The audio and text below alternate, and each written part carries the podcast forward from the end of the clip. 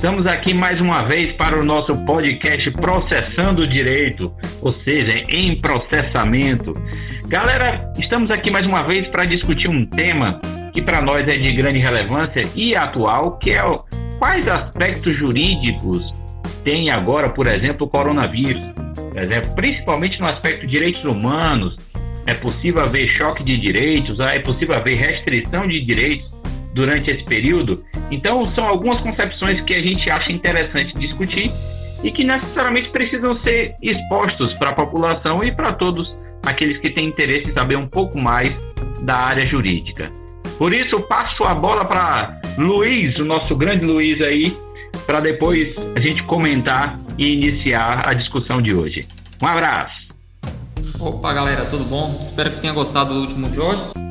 E vamos iniciar isso aqui. É bom que a gente faça uma diferença o que seria de fato isso, o que é isso, esse nome que causa medo na, nos mais velhos, causa medo com aquele com os colegas, que fez a cidade parar. Então, eu farei algumas coisas que a gente deveria distinguir. O que seria surto, o que seria epidemia, o que seria pandemia e o que seria endemia.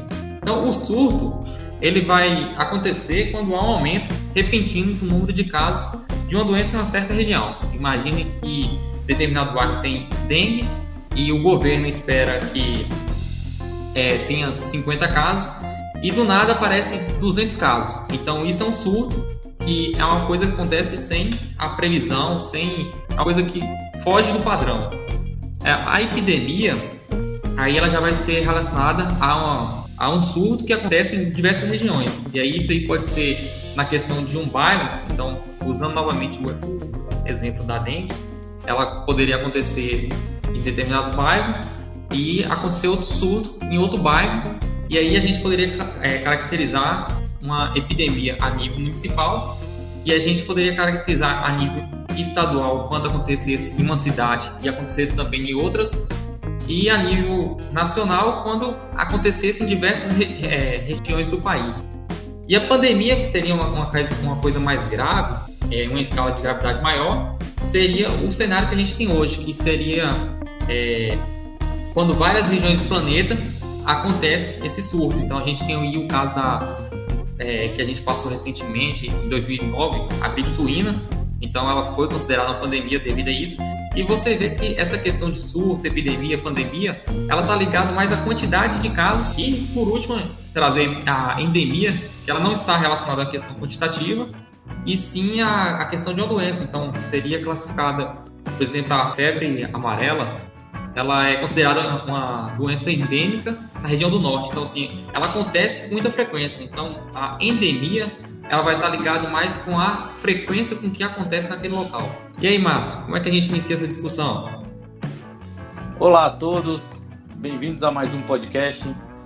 É, vamos tratar desse caso realmente complicado que é o coronavírus, é o Covid-19. Estamos aqui para buscar um pouco de tranquilidade e ver um pouco do paradigma jurídico como funciona e como tem acontecido. Professor Caê, é, como podemos é, perceber as nossas, os nossos direitos nesse momento de crise? E porque alguns deles estão sendo violados em garantia de outros direitos. É, a gente pode, como é que a gente pode identificar o que é válido e o que não é? Bom, grande Máximo, na verdade o que a gente está vivendo hoje é, é um estado de exceção, né?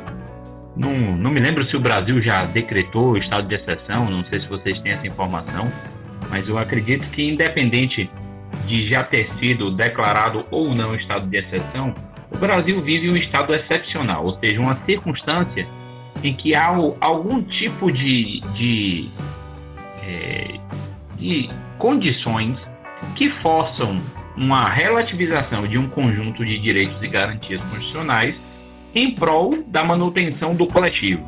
Então, o estado de exceção ele tem essa característica, né? Então, a gente vive uma circunstância excepcional agora. A gente literalmente vive uma excepcionalidade. Mas o que, é que essa excepcionalidade traz de prejuízos, se é que a gente pode colocar como prejuízos, para aquilo que a gente chama de direitos individuais? A primeira grande coisa que a gente tem que pensar é que se todos nós só pensássemos em nós nesse momento, a gente provavelmente seria levado à extinção. Como assim?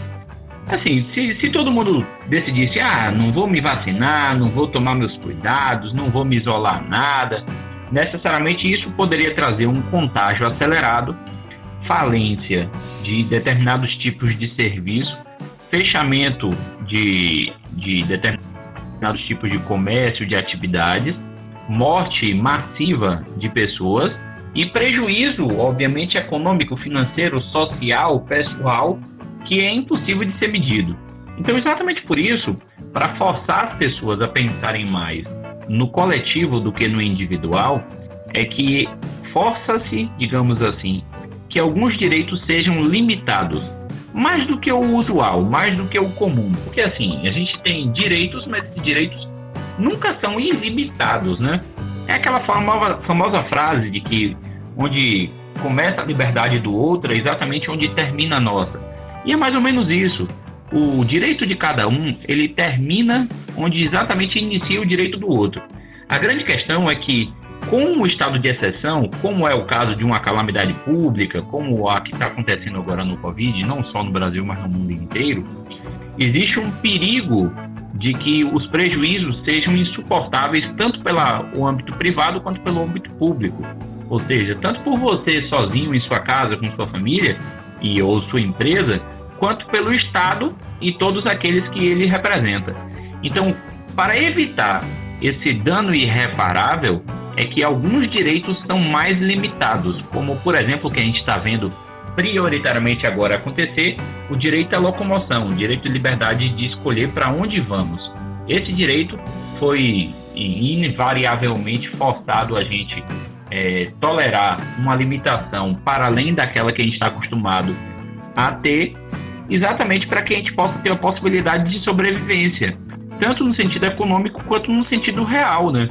Uma sobrevivência no sentido de que nós nos submetamos aos, ao fato de ficar em casa e não causemos prejuízos insuportáveis para o sistema de saúde público e privado, que obviamente tem um custo, tem um custo tanto de pessoal, tem um custo financeiro, tem um custo é, social e que necessariamente a gente pode diminuir isso a partir das limitações do exercício de alguns direitos. O principal que a gente tem hoje é o direito à liberdade de locomoção. Não sei se vocês concordam.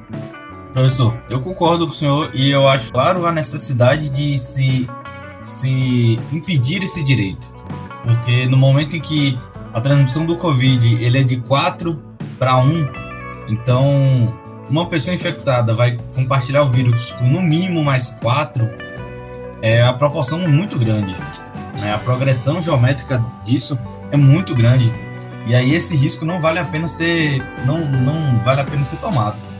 É, no momento em que a gente observa é, muitas pessoas ainda é, resistindo a isso, que tipos de sanções o governo pode é, ter em relação a essas pessoas? Porque eu vejo mesmo é, muita gente que não precisa estar na rua é, por nada, por motivo nenhum, estando caminhando, fazendo coisas como se nada estivesse acontecendo. Que sanções o governo pode trazer para essa pessoa? É, o que eu tô vendo. Sim.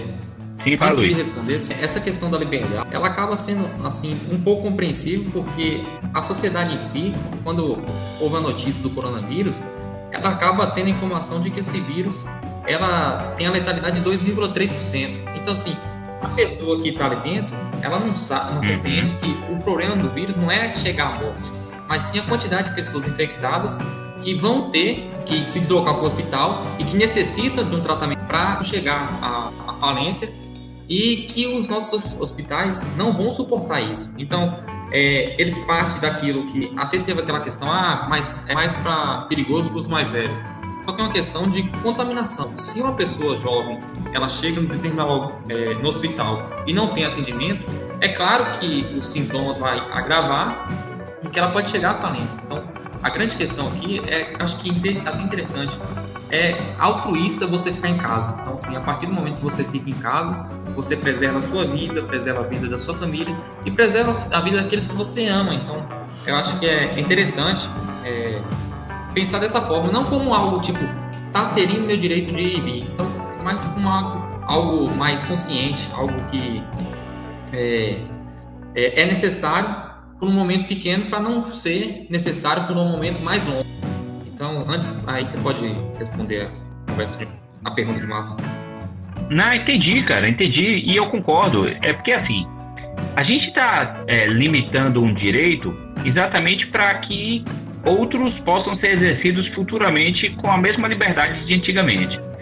Bom, é, para essa pessoa que pensa como tu falou aí agora, eu diria que pensa o seguinte: na verdade, você não está sendo limitado no seu direito, você está ajudando a população a passar por essa situação extremamente calamitosa. Ou seja, mude o foco, né? mude o, o enfoque. Não, não, eu vou contribuir com a minha parcela de, de, de, ação ou de omissão, porque às vezes a gente tem que se omitir de sair, se omitir de fazer compras sem necessidade. Então, a gente tem que dar o nosso passo para contribuir para o sistema de saúde poder passar por isso. E não é apenas a, a, o poder de, de contágio que é grande desse vírus. A evolução de comprometimento pulmonar também é muito grande, pelo que eu tenho visto. Óbvio que eu não sou da área de saúde, então não falo nada de forma categórica, mas lendo algumas matérias a respeito do tema, eu percebi, e com relatos de colegas também médicos, falaram que o, o, a evolução de comprometimento pulmonar quando se pega o coronavírus é muito grande. Ou seja, a rapidez com que se sai de uma gripe simples para uma pneumonia é muito, muito grande a rapidez. Então, isso é algo muito sério e que pode levar a um índice de letalidade maior para aqueles que têm algum tipo de problema pulmonar. Só que como a gente não tem como controlar para quem vamos transmitir ou não, principalmente quando estamos assintomáticos, é preciso que a gente perceba que a melhor medida é evitar o contato, evitar o contato com o outro para que a gente, sem saber, não possa transferir para terceiro. E com relação ao que Márcio perguntou, com relação às sanções, bom, a restrição ela foi imposta. Obviamente foi um ato presidencial, salvo engano, foi uma medida provisória, foi um decreto impondo a, o fechamento, é, a, a manter-se em casa e etc. E isso é tão sério que, por exemplo, no Rio Grande do Sul, no dia 18 do 3, foi, foram presos duas pessoas, ou seja, um casal com coronavírus que fugiu com suspeita de coronavírus. Não estava nem no coronavírus, mas tá, eles eram suspeitos de ter, que fugiram do hospital do, no Rio Grande do Sul. Então eles foram presos. Então, sim, é possível ter sanções, sim, é necessário ter sanções nesses aspectos, para que se preserve o mínimo da integridade das outras pessoas, porque se eu prendo uma pessoa por conta de ter fugido do hospital, primeiro eu quero preservar a integridade dela, porque talvez ela nem tenha consciência do quanto que aquilo pode causar um dano para o organismo dela. Segundo, que eu quero preservar todos os outros brasileiros que possam de alguma forma pegar o coronavírus e ser submetido necessariamente a uma circunstância de perder um parente ou alguma coisa assim. E terceiro, o Estado ele tem poderes que a própria Constituição confere a ele, ainda mais numa situação excepcional como a que a gente está vivendo agora, ele tem poderes de impor a limitação de direitos, atividades ou propriedade privada para beneficiar o coletivo. É aquilo que a gente costuma chamar, dentro do direito administrativo, de poder de polícia o poder público ele tem poder de polícia, não necessariamente através da polícia, como é militar, civil ou federal. Na verdade, é, é, o poder de polícia é todo tipo de restrição que o Estado impõe a algum interesse, atividade, propriedade ou bem privado para beneficiar interesses da coletividade, que é exatamente o que acontece agora no, no corona, durante a vigência do coronavírus. É exatamente uma restrição do, de diversos direitos individuais, como por exemplo direito de exercício de comércio, porque alguns comércios foram fechados, direito de, de ir e vir, direito à liberdade de, de relacionar-se com os outros. Então são restrições a direitos privados que necessariamente têm que ser mantidos. E até para esclarecer, algumas pessoas nem sabem direito o que é, que é um direito à saúde.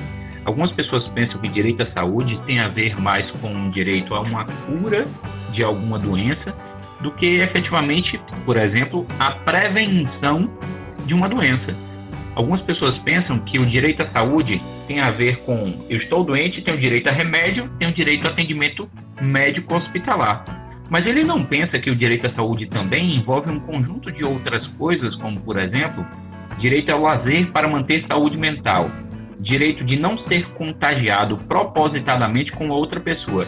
Que, diga-se de passagem, salvo engano, existe um crime de contágio é, que está no Código Penal e que tem uma punição, é, deveria ser maior, principalmente no, no contexto atual, que pode levar um grande dano para a humanidade como um todo, que você tendo a doença e sabendo disso, causar risco de contágio para outras pessoas, isso é crime, isso cabe prisão, como foi exatamente o caso do casal do Rio Grande do Sul. Eles foram detidos após fugir do hospital no Rio Grande do Sul.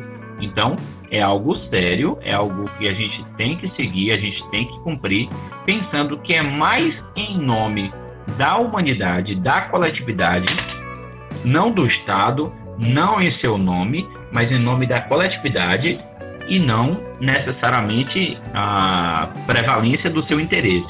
Então, que a gente se conscientize que os nossos direitos sim podem ser limitados para beneficiar algo maior, porque é assim que acontece, né? Um direito chocando com o outro.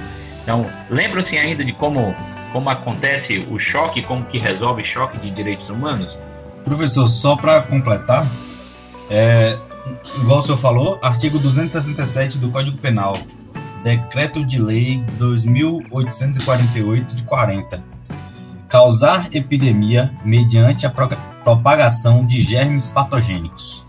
Pena: reclusão uhum. de 10 a 15 anos. Olhe, é, primeiro... então é muito maior do que eu pensei. Exatamente. É, parágrafo 1 se o fato resulta em morte, a pena é aplicada em dobro. Parágrafo 2 no caso de culpa, a pena é de detenção de 1 a 2 anos, ou, se resultar morte, de 2 a 4 anos. Infração de medida sanitária preventiva. Pois é, tá vendo? Então é crime, cara, é violação de lei penal.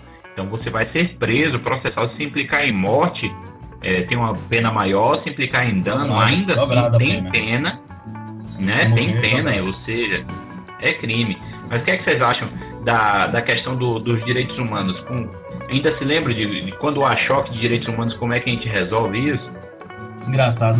É, no, ao mesmo tempo que a gente fala é, no choque dos direitos humanos, sempre que prevalece, se não me engano, é o direito coletivo. Aquele que vai beneficiar a maior, maior quantidade de pessoas, sem, sem prejudicar Isso. outras, né? É, Isso. Quando a gente fala nesses direitos humanos, é, o direito de ir e vir é o mais questionado. Claro, as pessoas não querem estar Exato. se sentir presas dentro de casa, presas entre aspas, é, dentro de casa. Eu acho que eu acredito que o mais grave desses crimes ou de, dessa dessa falta de garantia de direitos é o nosso direito à vida. Eu acho que garantir o direito à vida é muito mais importante do que o direito de ir e vir. E eu acho que é, é nesse ponto em que uma lei, é um direito, vai se sobrepujar ao outro, né? Porque você, se você matar, você perde os direitos. Então você tem que evitar o quê? Primeiramente a morte. Então o direito à vida é o principal. Depois se tem o direito de ir e vir. Então enquanto o direito de ir e vir colocar a vida em risco, eu acho que a vida é o primeiro passo. É interessante falar sobre esses direitos fundamentais, porque a gente percebe que, embora todos sejam fundamentais, quando você coloca em comparação, um se sobressai sobre o outro. Então a gente tem uma questão que Márcio colocou: é, direito de ir e vir é menor do que o direito à vida. Então a gente sabe que, é, embora eles sejam fundamentais, nem sempre são absolutos. É o caso que se encaixa no que a gente está vendo no dia a dia. E eu também concordo que o direito à vida ele está sobre qualquer outro direito aí, nesse caso da, em se tratando do coronavírus.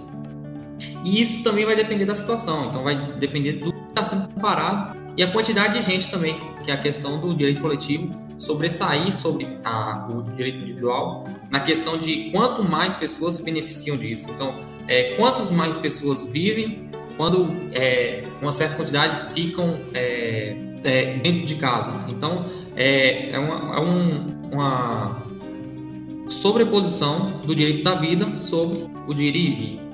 Exato, cara. É, só acrescentar também, é, teve um caso em Porto Alegre, que foi data de 22 do 3, em que um jovem infectado com o Covid-19, ele desobedeceu o isolamento, o isolamento que foi determinado por médicos, e ele foi posto em prisão domiciliar. Então chegou, teve essa ordem de prisão domiciliar para que ele ficasse em casa. Uhum. Então aí no caso agora, e até mesmo usando o Código Penal para isso. Exatamente, cara. E é, e é necessário, é algo adequado.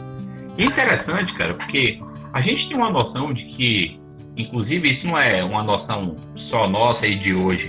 A gente tem uma noção de que aquilo que nos constitui é a liberdade. Então, uma, uma ideia, inclusive, de Jean-Paul Sartre, uma ideia sartriana, que o que constitui, a, a, o que dá condição humana a nós é a liberdade. Diferentemente de, de Sartre, eu concordo mais com a concepção de Emmanuel Levinas. Levinas ele concebe que não é a liberdade que traz a condição de ser humano para um humano, e sim a ideia de responsabilidade no uso dessa liberdade, que pressupõe exatamente uma conduta ética por trás disso. Ou seja, você tem a sua liberdade, só que essa liberdade, ela só existe em função de uma ética se você está atuando de forma antiética, você está fazendo uso ilegal, ilegítimo, inadequado da sua liberdade. Ou seja, aquilo não é liberdade, aquilo é como se fosse um abuso. Então, para você ser efetivamente humano, segundo Emmanuel Levinas, inclusive é, tem um livro que eu gosto bastante, não é do Levinas, mas é comentando o Emmanuel Levinas de Jacilene Silva, que é Identidade versus Alteridade fala exatamente sobre o aspecto de que para você ser humano, primeiro você tem que se preocupar com o outro humano, que é o que ele chama de alteridade. Se você não tiver, não existir para trazer bem-estar para o outro humano, segundo Levinas, você não está dentro de uma ética ideal, uma ética da alteridade. Você está no polo oposto, que é a ética da identidade, da rivalidade, da individualidade, do egoísmo e etc. Então, quando falamos a respeito da liberdade, Segundo Levinas, essa liberdade ela só existe se for dentro de uma ética da alteridade, ou seja, a ética de cuidar do outro, atender a necessidade do outro. Aí as pessoas podem dizer: ah, não, mas as pessoas são individualistas, eu não vou pensar no outro que não pensa em mim.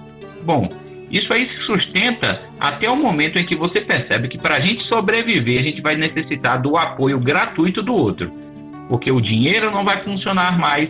Isso, óbvio, pensando em proporções extremamente catastróficas para esse processo, que eu realmente não acredito, eu acredito que logo, logo a gente vai estar livre desse corona, mas se a gente pensasse em proporções catastróficas, a gente iria ver que a solidariedade seria a única coisa que poderia fazer com que o mundo saísse do buraco.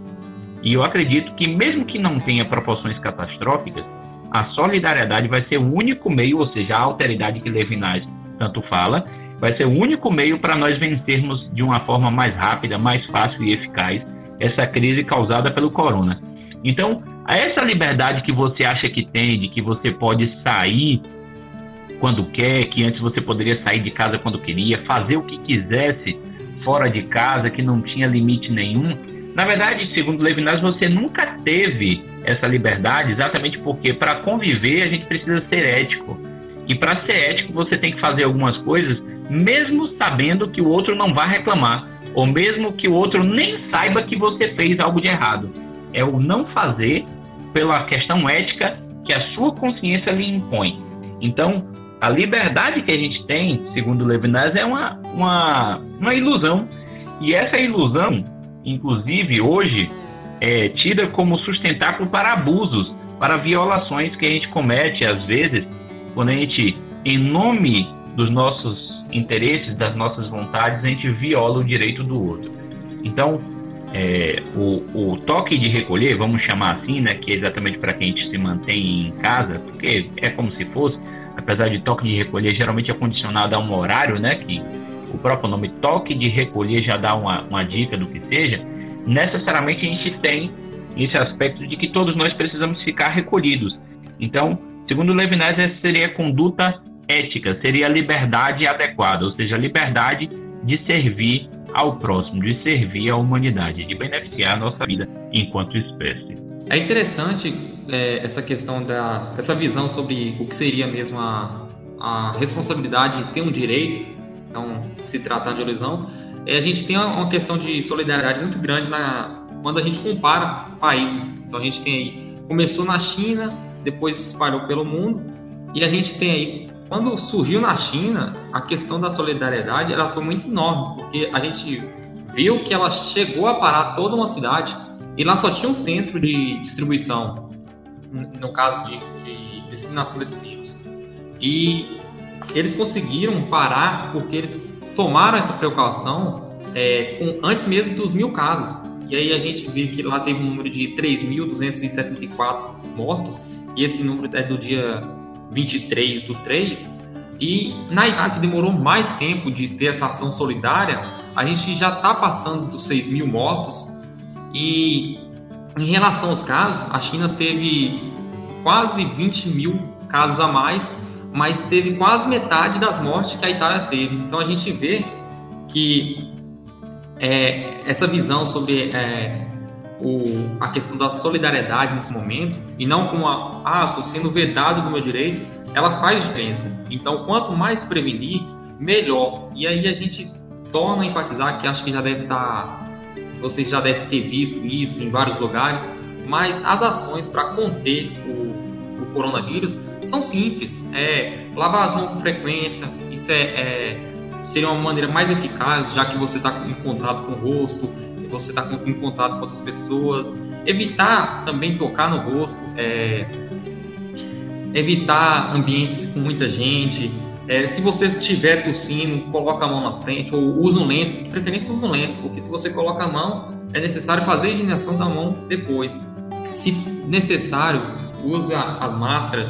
E aí é interessante também que eu vi que é, se você não está com nenhum sintoma, a, a máscara seria interessante para aquele que tem, porque aquele que tem previne os demais à sua volta. Então não adianta você ter 50 máscaras em casa, sendo que tem seis pessoas à sua volta que não teve acesso porque acabou o estoque da, dessa máscara. A questão do álcool em gel também, é, tem outros meios eficazes, detergente, sabão. Então, assim, usa esses produtos de limpeza porque o vírus, ele, eu tive lendo, ele fica na parte, numa camada de gordura sobre a pele. Então, assim, qualquer é, sabão, é, detergente, ele vai tirar essa camada e vai higienizar sua mão. Não precisa ser necessariamente o álcool. E essas são as, as recomendações médicas. E aí é interessante que todo mundo se, siga isso e crie esse hábito. E que após a pandemia continue assim. Com certeza. Oh, é, eu, eu li uma, uma, um artigo do Globo essa semana que falou sobre a higienização das cidades chinesas, né? Porque assim, o contágio lá foi muito alto, mas ao mesmo tempo não foi tão alto quanto na Itália. Porque um dos passos que eles usaram para higienização foi a água sanitária. Então eles fizeram a higienização das ruas com água sanitária.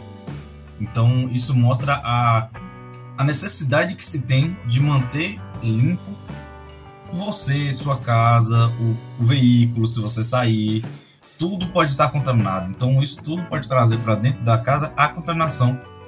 É, a partícula de poeira pode trazer. Então, a casa precisa estar higienizada para que não haja contágio.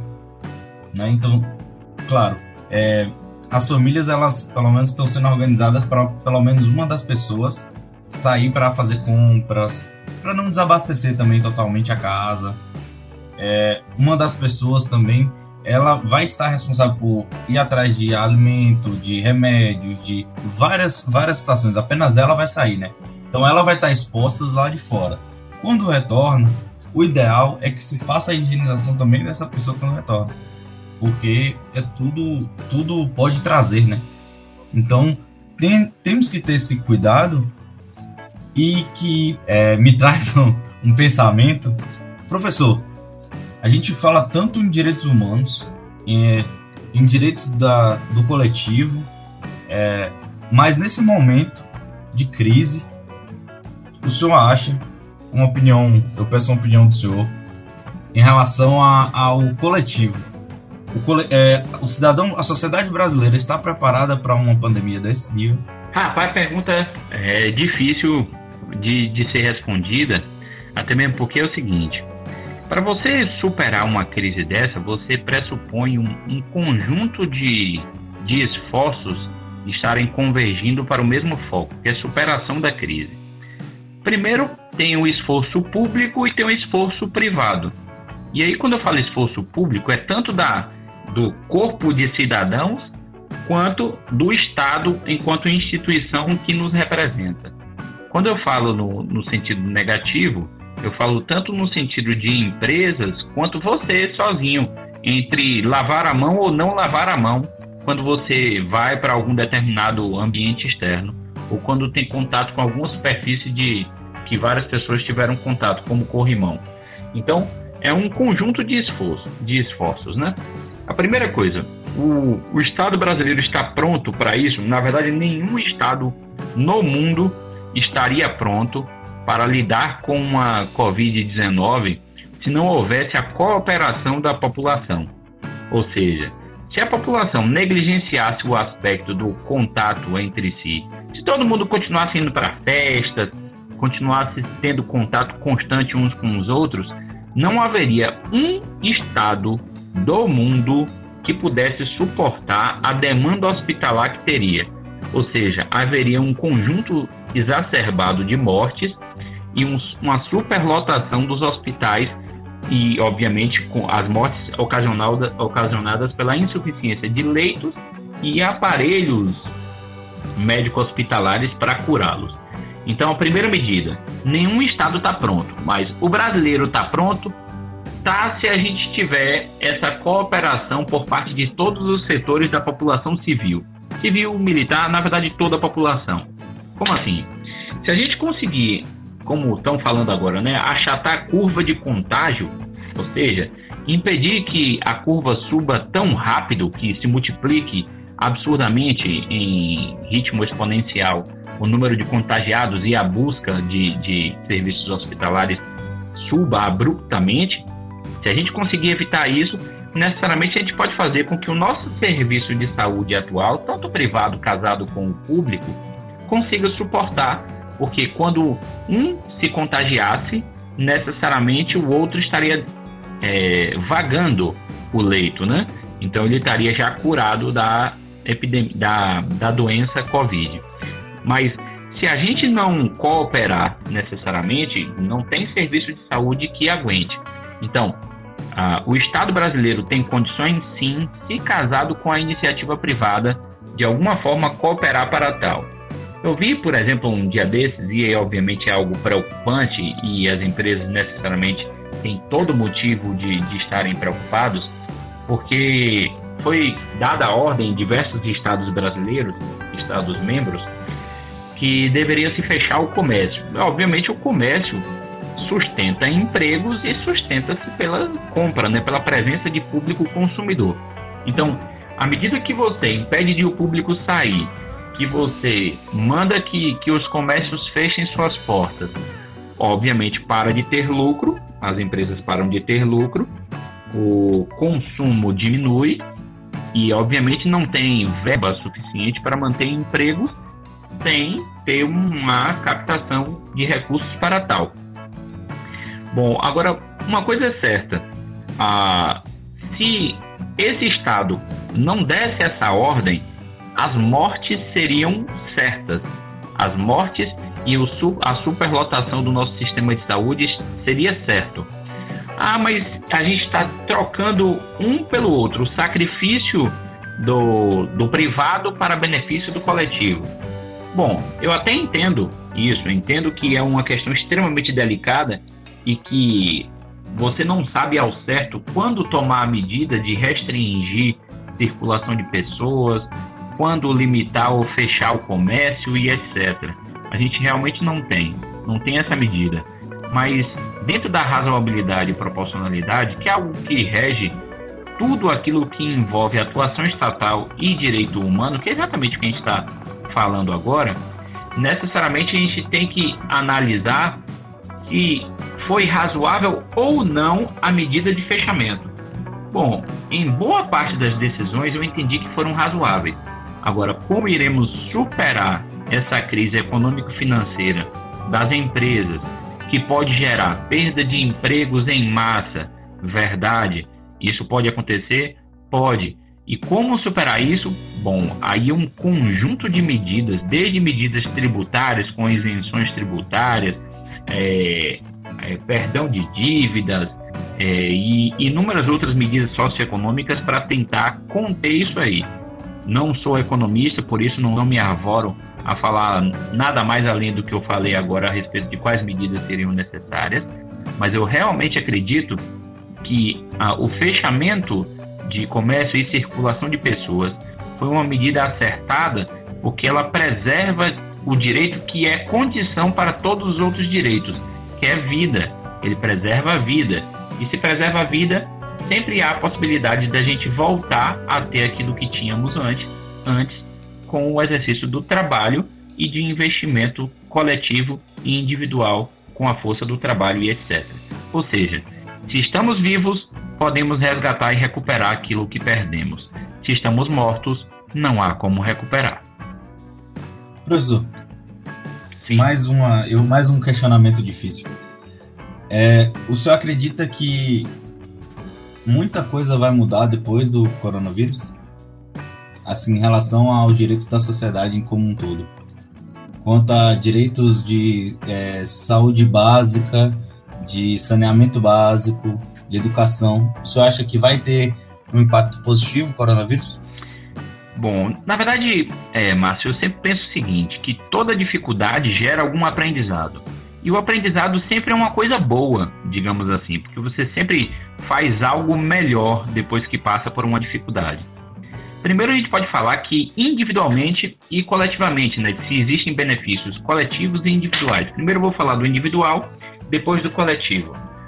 No mínimo, ganho individual. Primeiro, você começa a voltar a olhar nos olhos de seus filhos, a fazer perguntas cotidianas, a, a conviver com, com seus, seus filhos, sua esposa, seu esposo, necessariamente de uma forma muito mais constante, muito mais intensa. Você começa a dar valor a coisas que antes eram cotidianas para você, como sair de casa, e agora você está sendo privado. Então, eu acredito que com essa privação que a gente está tendo agora, a gente começa a valorizar o que realmente importa nessa sociedade, que isso é uma manutenção de é, é, manutenção de relações humanas de qualidade. Isso a gente está resgatando, a gente está percebendo que os vínculos com aqueles que a gente ama são muito mais importantes do que aqueles tipos de vínculos que a gente mantém, por exemplo, na bolsa de valores ou em qualquer outro tipo de atividade que não são vínculos, digamos assim, regidos por valores supremos como amor, amizade, é, solidariedade. Então, primeiro, a gente muda, a gente passa a ver aquilo que realmente importa. Segundo, uh, todos aqueles que passam por dificuldade geralmente aprendem a se prevenir de uma eventual dificuldade. No mínimo, no mínimo, a gente vai ter pessoas com práticas de higienização de suas mãos, digamos assim, melhores do que a que tínhamos. Ou seja, a gente começa a perceber que aquela gripe que a gente tinha e que toda hora a gente pegava era fruto de um uma falta de cuidado com limpeza simples, como lavar as mãos sempre que chega em casa, lavar as mãos sempre que chega em outro estabelecimento, que são coisas que a gente pode fazer sem qualquer custo, não necessariamente andando com álcool gel para tudo quanto é canto. Então, pessoalmente, eu acredito que cada indivíduo, cada um de nós, nunca mais será o mesmo. E para mim, cada um de nós será melhor depois desse coronavírus. Melhor no sentido ético da palavra. Nós seremos seres mais éticos, que a gente vai perceber que aquilo que a gente confiava, o dinheiro, ou a, as relações profissionais, ou o comércio, ou o que quer que seja, não são o mais importante. Você ter pessoas em as quais confiar numa necessidade dessa é que realmente são importantes. Então, nisso aí as pessoas já vão ser melhores. Agora, no sentido coletivo, por exemplo, serviços públicos. Você acha que o serviço público de saúde vai melhorar? É inequívoco que vai melhorar. Inevitável.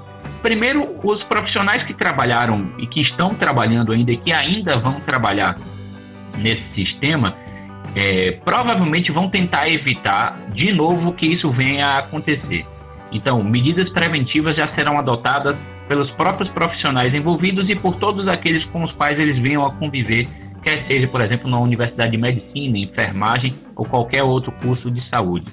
Segundo, cada um dos, dos serviços de saúde que hoje temos necessariamente irão receber recursos para melhorar alguma coisa em seus serviços.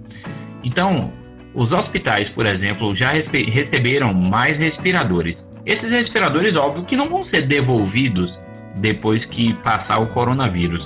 Eles são aquisições que vão provavelmente se integrar o inventário destes hospitais.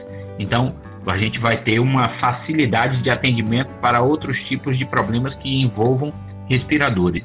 Investimento em maquinário, leitos, como já, já foi anunciado em algum momento aí, o um investimento em diversos mil leitos e mais em milhares de leitos a mais nos hospitais públicos. E terceiro, a gente percebeu que é, estar com um plano de saúde não é tão seguro assim, né? Porque mesmo os hospitais privados também têm suas restrições em termos de capacidade de absorção de público. E a gente percebeu que, na dúvida, no fim das contas, se faltar alguém, o Estado tem que servir, tem que estar a postos para servir. Então, o SUS, no fim das contas, é o último recurso para cada um de nós para nos mantermos vivos.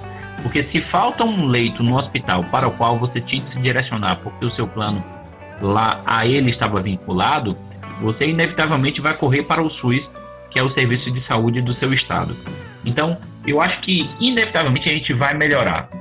A gente, óbvio, que vai passar um período de grande recessão financeira, eu acredito realmente financeira, mas com um grande uma ascensão, é uma recessão econômico-financeira com uma ascensão ético-social, porque as pessoas de uma certa forma vão passar a perceber que estão mais nas mãos das outras do que acreditavam, estão dependem mais dos outros do que pensavam. E com isso, eu acredito, realmente acredito, posso estar sendo inocente, mas eu realmente acredito que nós passaremos a ser muito mais solidários. Mas o grande aspecto que eu acho que é interessante é que o nosso estado, a gente sabe que é um estado que é perdulário, ele gasta bastante. E a gente não percebe assim, é, não no sentido do, do próprio governo federal, não tenham visto assim grandes restrições do governo federal com relação à adoção de medidas é, de contenção de gastos, digamos assim. Eu acredito que ele já tem feito essa proposta desde o início. Mas o Congresso, principalmente, tem se restringido, na minha opinião, a cortar suas próprias remunerações é, gigantescas é, para remunerações que sejam minimamente razoáveis, principalmente em tempos de crise. Então, se a gente cortasse, por exemplo, uma grande quantidade de, de gastos com a remuneração e todas as verbas de gabinete que cada um dos nossos deputados e senadores recebem, eu acredito que a gente teria uma folga financeira para fazer investimentos para contenção ainda maior desse nosso da progressão do coronavírus. Então, a gente tem de onde tirar, mas óbvio, aqueles que têm os privilégios geralmente não querem perder seus privilégios. Mas eu acredito que realmente esse país ele vai se tornar um país melhor depois dessa coronavírus.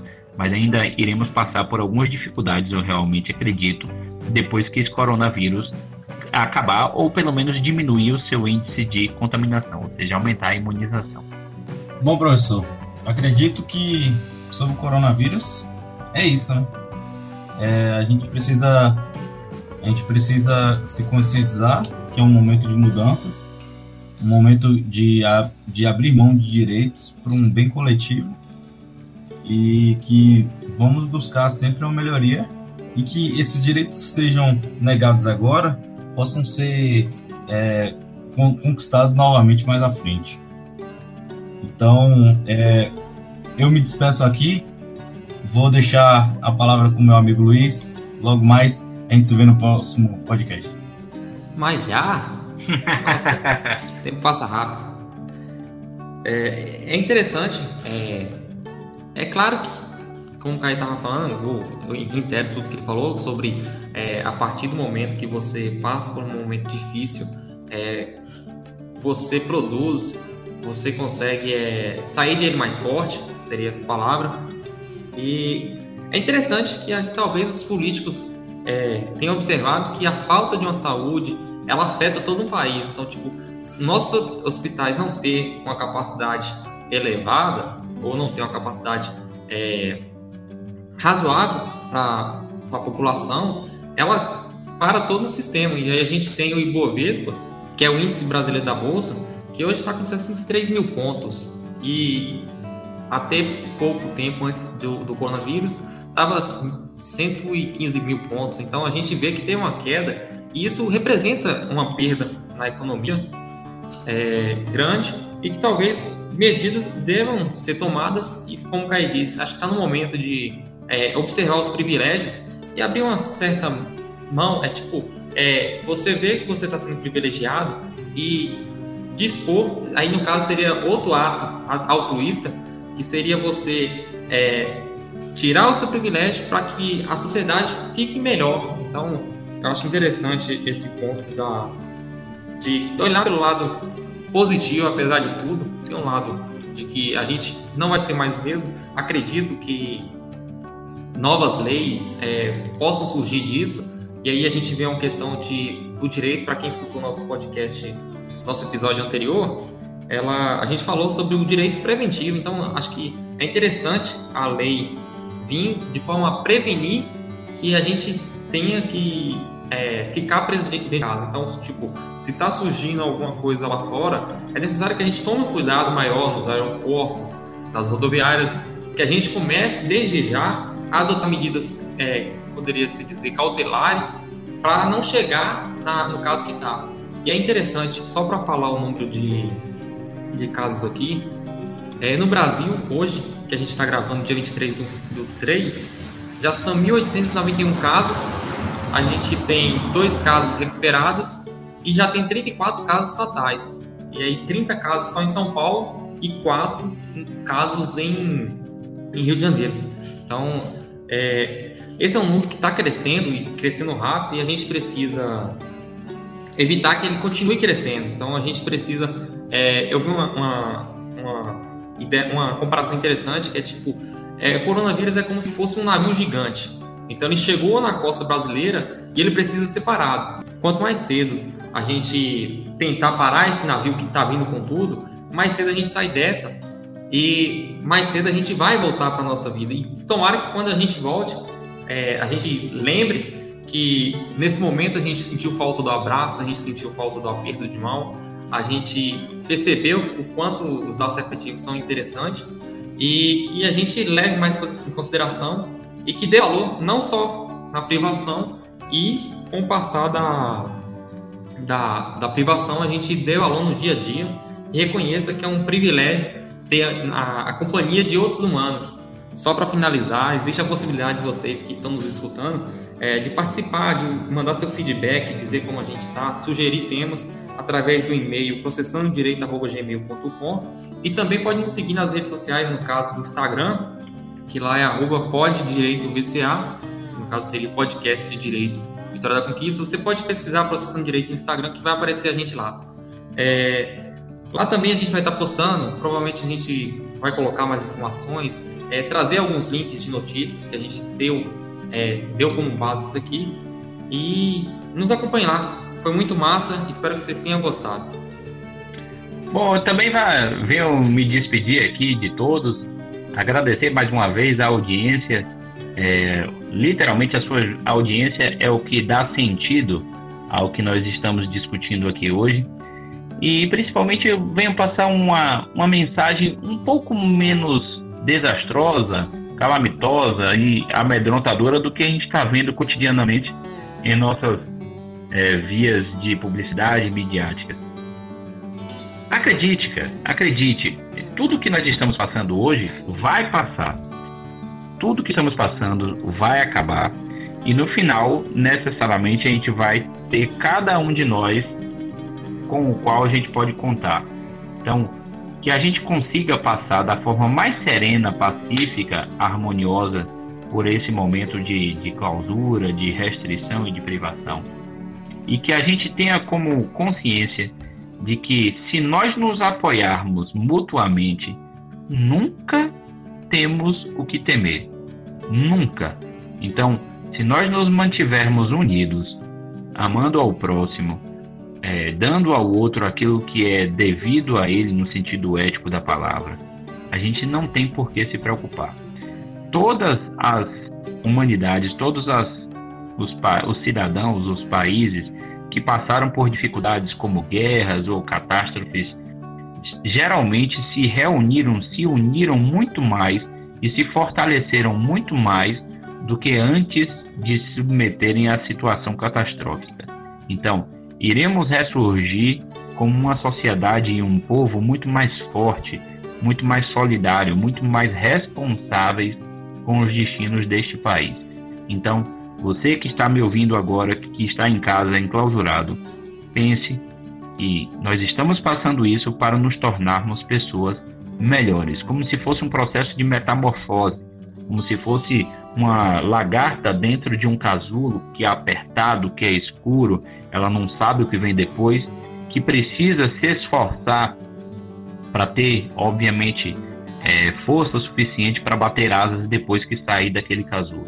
Então que nós nos mantivemos, nos mantenhamos esperançosos, é, unidos e de uma certa forma em paz para nós passarmos por essa dificuldade fique em paz e que nós possamos nos encontrar no nosso próximo podcast para falarmos a respeito de mais algum assunto interessante. Grande abraço, ouvinte, e fique em paz.